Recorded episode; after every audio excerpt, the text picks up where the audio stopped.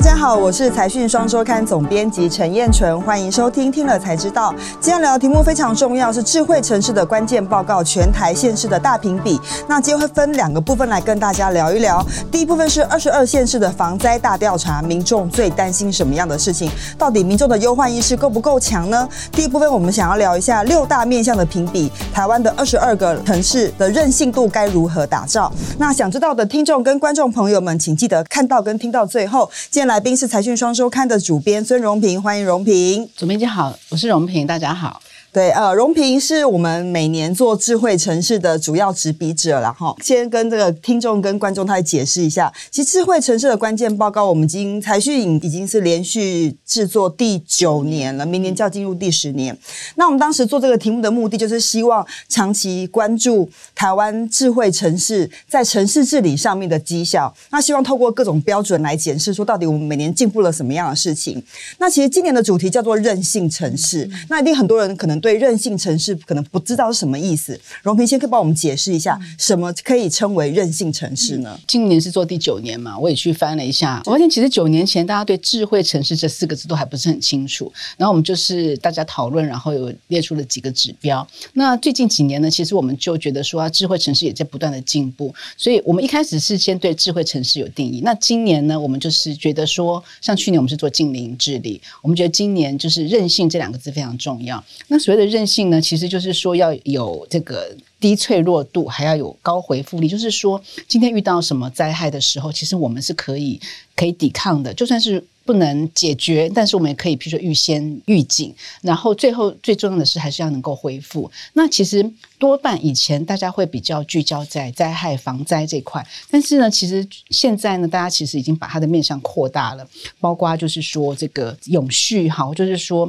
譬如说数位治理，像像以前觉得说啊战争要来了，我们可能就是要有要有水有电，或者是要有粮食，但其实现在不是，现在其实关于数位这件事情很重要。今天通讯要是断了的话，其实大家什么事情都没有。通讯真的非常重要。其实我觉得可以讲到说，最近夏威夷发生了野火的事件嘛。其实这件事情当然非常的遗憾，但它很大的关键在于说，它一旦没电之后，它就没有办法通报，所以可能很多人都不知道发生了什么样的事情。所以通讯真的非常非常关键。那刚刚荣婷讲到韧性城市，韧性城市其实简单讲就是降低损害，然后快速回复。那其实这一次我们针对韧性城市这样议题，不仅做了民众版的调查，也做了县市的大调查、大盘点。那我觉得我们可以先从民众版来分享一下哈，就是说到底我们针对台湾民众他最担心的灾害是怎么样？那他有做什么样的准备？包括地方政府做了什么样的准备？这个我们慢慢一个一个来讲。那可以先分享一下说，这次我们做的民众版调查，它的结果是怎么样？其实我们先问他，就是说你担心怎样的灾害？我们有给他的选项，包括譬如说缺电啦、缺水啊。其实缺电、缺水，它或许不是灾害，但是真的是大家非常怕的事情了哈。譬如说战争啦，哈，那空气污染啦，你是不是怕没有粮食啦？水灾、风灾、火灾这些的。然后我们得出来的结果就是说，其实大家最怕的是缺电。缺电，电真的很重要。当你发生问题的时候，要通讯。也要电，对，你说有手机，但手机呢没办法充电啊。好，好，然后缺水，那就是最近当然因为可能雨下的蛮多的，缺缺水还好，但是其实前一阵子大家很关心水库有那个剩百分之几这样子。然后第三个其实大家是怕战争，就是因为台湾有事这个议题哦，就是大家在吵了。当然我我觉得好像其实台湾人有些人真的很怕，有些人就觉得说其实那个都是假议题。但无论如何，其实我们调查出来的结果，其实它是排名第三的。其实有就这个话题的讨论度，大家还是怕啦这样子。嗯，然后其实外国人更怕，然后第四个就是地震，哈，毕竟台湾还是蛮常发生地震的，而且有很多地方曾经有很严重的灾情。然后第五个是疫情，虽然疫情已经比较比较趋缓了，可是大家还是觉得还是会怕的，而且你不知道什么时候会再来。尤其是高龄者，其实他对于疫情还是会蛮谨慎的。对。然后第六个是空气污染，比例不高，但是后面就是比较缺怕缺粮，或者是台台风，或者是水灾，然后就是火灾，这是大家比较关心的几个灾害。对，我觉得这个调查做出来之后，我们跟我们所有顾问群在讨论这件事情，我觉得非常有趣。就是说，大家都很着眼于眼前的东西，譬如说，其实台湾是一个地震跟台风非常频繁发展的地方，但这几年来我们非常幸运，我们都没有，所以其实 民众就会对这个议题稍微比较没有感觉。所以这次包括地震，包括那个台风的这个调查，其实排名都蛮后面的。大家最有感的就是急迫性，就是前三名，就第一个是缺电，第二个是缺水，第三个就战争。哈，那当然缺电缺水是。是大家最近这几年来比较有感觉的。那战争那完全就是一个话题式，它其实也没有真的发生，但是因为讨论度的关系，然后因为俄乌战争，对大家会有心生警惕啊，或者有点担心。所以担心不代表真的会发生哈。但我觉得有趣的是说，我们有更进一步去分析说各地方。可能南部、中南部，或者是每个地方对于灾害的担心，可能又不太一样。对，对，我们就发现说，我我先比这个六都好了哈。六都其实担心缺水的比例是比较高的，有五六成都担心缺水。然后缺电的话，大概是也将近六成，但是它比较低一点点。那非六都呢，其实最担心的是缺电。那第接下来才是缺水，但是我觉得有趣的是，双北就是还有包括桃园，其实最高的大家都是担心缺电。可是台中呢，台中、台南跟高雄其实最高的担心的是缺水。北区了，感觉上比较容易下雨，所以而且我们有翡翠水库，所以感觉上缺水的问题没有那么大。但是我们担心的是缺电，但是尤其是南部，尤其是台南，它缺水的。担心的比率高达七成，因为我们经常看到台南那个水库快要见底的感觉。对对对对，所以他们是最最担心的。所以每个地方的人民真的感受很明确，就是跟他切身相关，他最明确。对，那譬如说高雄，它因为以前是工业都市嘛，所以它的那个担心空气污染的比率是最高的，就是有三成多的人都担心空气污染。这个比例其实你看到台南其实只有十七趴，就是大概都在两成左右。那桃园高一点点，大概。二十八趴，也是因为它那边有比较比较多的工厂。嗯，像地震这一块呢，也是台南，因为曾经有过大地震。其实但很多地方都有大地震，可是因为台南的时候曾经造成的死伤可能比较多，所以它的地震的担心的比率也比较高，大概有四十六点五趴。然后最有趣的是，完全不担心这些人任何灾害的高雄的比例达到十趴，它一成的人完全不担心。可是台北的话，其实只有一一点七。奇葩，就是说、嗯、是比较有忧患意识的意思。我，我觉得是啦。那我觉得就是说，第一个部分，我们当然先调查民众的担心什么样的事情，嗯、再就是说，民众跟地方政府有没有做好相关的准备。准备。那其实我们有在第二层的往下问，我觉得这个这个回答非常有趣。我觉得观众应该不要错过下面荣平的分享。我们都担心哦，可是呢，真的落实到我们自己生活了，我们有没有做好准备？嗯、我们这回呢是大概问了。主要是三个啦，第一个就是关于火灾真烟器，就是真的有发生火灾的话，你有没有装那个那个装置？嗯、然后对，然后另外一个就是说有没有缓降机，就是你可能住高楼的话，你不能就是往下跳嘛，你要有缓降机，那你你有没有？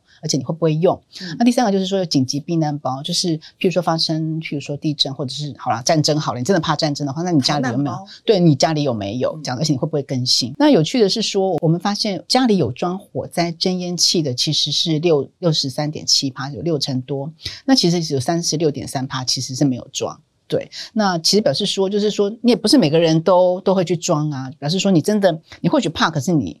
你也没有好好去做这件事情。说这部分我补充一下，嗯、就是说，因为其实现在的建筑法规是高楼层是一定要装这个侦烟器的哈，这是法规的限的的规定啦。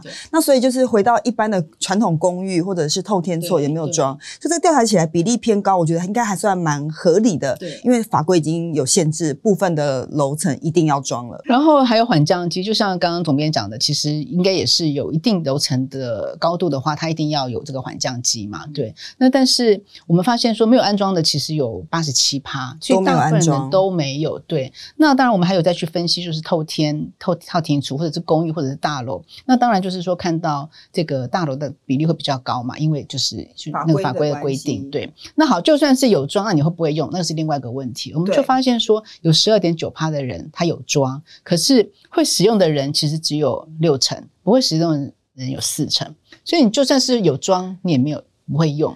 对，我听上次我们在顾问会的时候的顾问的分享，他有讲说，就算有装，在那个那个关键时间点，如果你之前没有演练过或操作过，你是不敢往下跳的。对，你如果没有定期去保养它的话，那个东西可能已经腐蚀了。至少每年呐，你可能要看看它是不是还完好如初。然后就是说，你真的要跳跳看，因为听说啦，听说真的是很高的话，那真的是巨高，你可能就等。挡在那个上面，就可能要克服心理恐惧啊，所以它应该是来自于平常的演练，你就知道说在当下的时候，你第一反应要做什么样的事情。对，再来救难包，救难包大家，对，救难包大家比较可以有概念，就是说到之前我记得在地震发生的时候，很多专家都呼吁所有的民众应该要准备救难包在你的床头啊，如果发生事情的时候可以怎么样？对，所以我们调查结果是怎么样？尽管如此，我们还是有七十六点六趴的人都没有准备。对，好像有准备，好，二十三点四趴的人有准备。问题是有定期更新。心的人，其实只有这里面的大概四成左右。就是大家你你有准备，可是你可能那个东西已经过期了，或许真的遇到事情的时候，你还是不能用。但我觉得关键在于，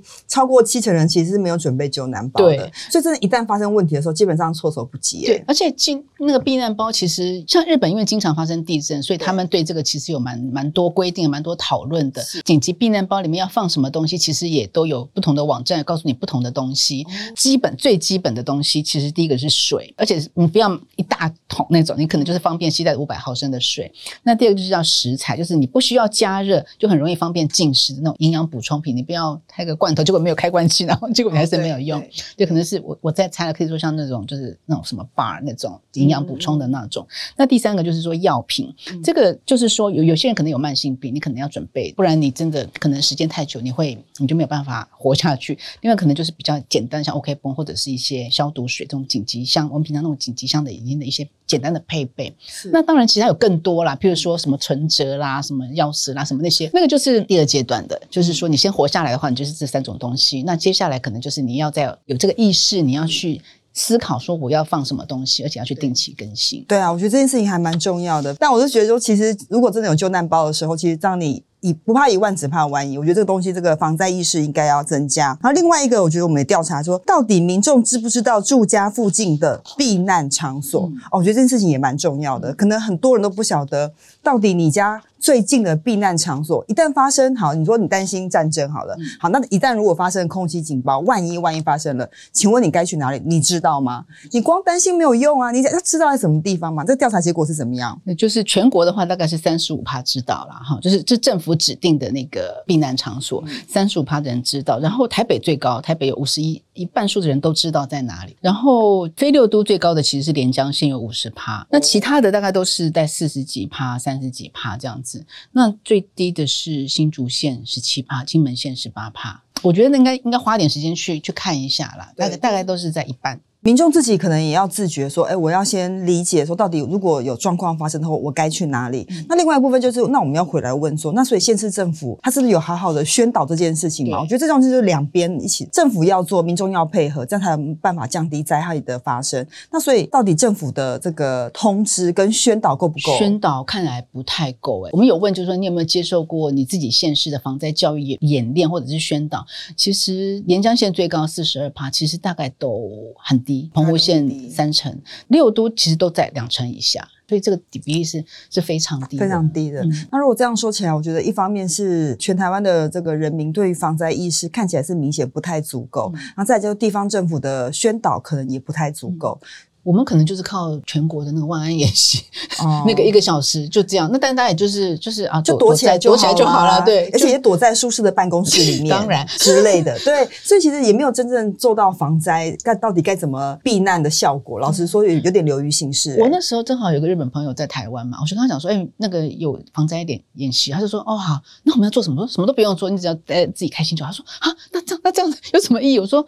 不管就是这样，就是只要待在室内就可以了。对对对对对对对对。但但他们觉得说，那你你好歹要有一个演练吧。对，我觉得对于譬如说像日本这样频繁发生灾害的地方，他们对于灾害的意识是比较高，较高所以他们在演练上可能也比较认真。其实这次我们有这个顾问群里面包含那工研院的刘刘、嗯、文雄刘院长嘛，哈，他就有分享到加州的故事嘛，对，对他怎么说、啊？对，他就是说在加州的时候，因为加州地震也是非常频繁嘛，所以就是说大家都会自动自发。那政府的确也有办那种那种训练，但大家都会主动报名去参加。这个我觉得还蛮难得的，因为我们都会觉得啊，好麻烦呢、啊。那可能就是小学生的时候，那因为学校会规定啊，就戴着那个防防护的头套啦，然后就是去避难。可能毕业了就全部都忘记了，而且出了社会可能就完全没有这样的机会了。但我就是觉得说，因为其实面对全球气候环境的异常，其实大家可以看到，两年的雨两天都下完了，这这种情况真的是很难避免。嗯、所以打造一个韧性城市，我觉得从人民到政府都非常的重要。我觉得大家一起来共同面对。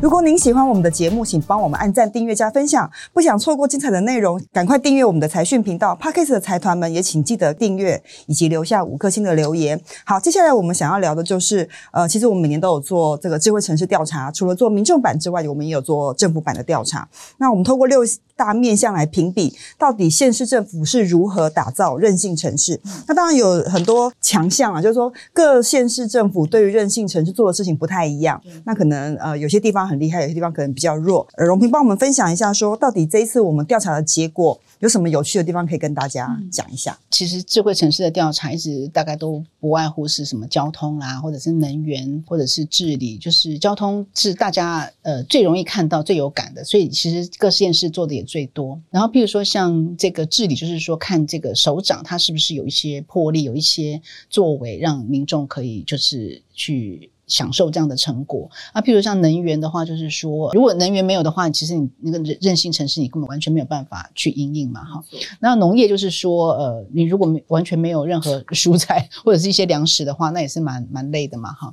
那其实这些面向都跟我们的这个韧性有关。那当然就是每一个每一个都市它的重点会不一样。譬如说像台北市可能就比较不重视农业，因为它可能也。它也不是农业大县，对对对。那那譬如说像这个交通的话，其实就是每一个每一个县市都要。那这回我们其实一直都有就针对一些面向去评比哪些县市做的比较好，这样。那这次我们其实是挑出来，我我们觉得做的特别好的是在。交通，譬如说是高雄市的交通，嗯、然后譬如说像桃园县的农业，譬如说像新竹县的治理，我们都觉得他们做的蛮不错的。好，那我们一一个来来分享一下，那个高雄交通做了什么事情呢？高雄其实现在大家应该都会发现说，现在演唱会都要去高雄看，因为因为场地大。对对对，他们有有三个场地，就是像市运主场馆，还像巨蛋，像博二，其实就是大小不同，但是就是不同的容量，然后可以请不同的人来。那我印象非常深刻，就是说他们自己说。就是今年四月一号的时候，五月天是在世运主场馆，然后张惠妹阿妹是在巨蛋，然后大港开唱在驳二，那时候超热闹，大家都冲到高雄去。对，然后就是有二十万人。好，全部都在几乎同一个时间就要就要解散，好，要疏散，所以让那个这个高雄市就觉得如临大敌啊。这个这么多人怎么办？然后他但是他们就是有有一套方法，让这个二十万人在一个多小时之内就全部都疏散完成。他是用科技的力量吗？对对。那高雄市交通局长张淑娟就跟我们分享，就是说其实他们一开始是在二零二一年的国庆烟火就开始演练了啦，好，然后二二年有台湾灯会，还有无人机展演，哈，那我觉得有趣就是说像无无人机展演，他觉得最印象最深刻就是说，像灯会可能就是一段时间，可能大家就是这样子一直走啊，人来人去人往这样子。但是无人机呢，可能只有表演十五分钟，你十五分钟以后，一下子那个人全部都要散掉。哦，他短期聚在一起，嗯、然后又短期要要疏散。对，所以这让他们就是一个很好的演演练啊。那个好像有七次还是八次在无人机展演，我就说那那怎么做呢？他就说，譬如说他们先看。卖票的状况，而且他们就是有跟那个公司合作嘛，他可以看到这些买票的人是哪里来的，或者他们就发现说，哦，可能是外县市的人比高雄市本地的人还多，好，那就是表示说这个交通需要注意。然后呢，譬如说，那不是只有买票的人会来啊，有些人就是他们叫做真爱，就是说我来了，我没有票，我要在外面听，或者是说我买相关的那个周边周边商品，对，那我就是会来。那所以这些人呢，他们就是靠其实就是手机的讯号去跟电信业者合作，知道说会有多少人在这里，然后他们也。会要求大家，就是说你尽量坐大众交通运输工具，你不要自己开车来。但是还是有人会开车，还有很多人会骑机车嘛。但所以他们就会跟停车场合作，然后会多开几个停车场，嗯、就是用各种方式去去搜集这些资讯。他们就是搜集了很多资讯。说第一个，他先掌控数量、人流，然后再用各种的疏散方式。他可能外地来的人多，怎么样疏导这个捷运或者是高铁附近的交通。